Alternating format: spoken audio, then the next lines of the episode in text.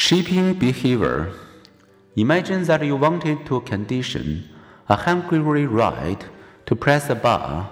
Like Skinner, you could tease out this action with shaping, gradually guiding the rat's action towards the desired behavior. First, you would watch how the animal naturally behaves, so that you could build on its existing behaviors. You might give the rat a bit of food each time it approaches the bar. When the rat is protein regularly, you would give the food only when it moves close to the bar. When closer still, finally, you would require it to touch the bar to get food. With this method of successive approximations, you reward responses that are ever closer to the final desired behavior, and you ignore all other responses by making rewards contingent on desired behaviors. Researchers and animal trainers gradually shape complex behaviors. Shaping can also help us understand what nonverbal organisms perceive. Can a dog distinguish red and green?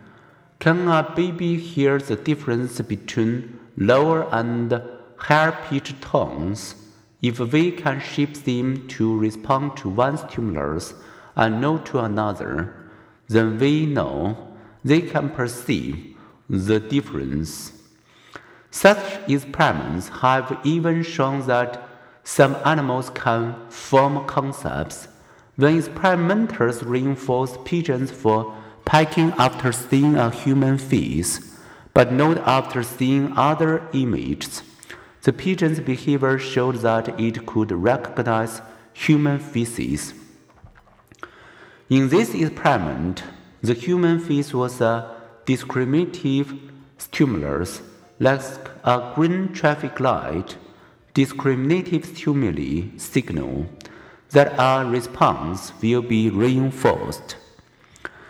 After being trained to discriminate among classes of events or objects, flowers, people, cars, chairs, pigeons can usually identify the category in which a new pictured object belongs. They have even been trained to discriminate uh, between the music of Bach and Stravinsky Skinner noted that we continually reinforce and shape others' already behaviors, though we may not mean to do so. Billy's whining annoys his parents, for example, but consider how they typically respond. Billy's whining is reinforced because it gets something desirable, his dad's attention. Dad's response is reinforced because it gets rid of something aversive, Billy's whining. Or consider a teacher who pastes gold stars on a wall chart beside the names of children scoring 100% on spelling tests. As everyone can then see, some children consistently do perfect work, the others who may have worked harder than the academic all-stars get no rewards.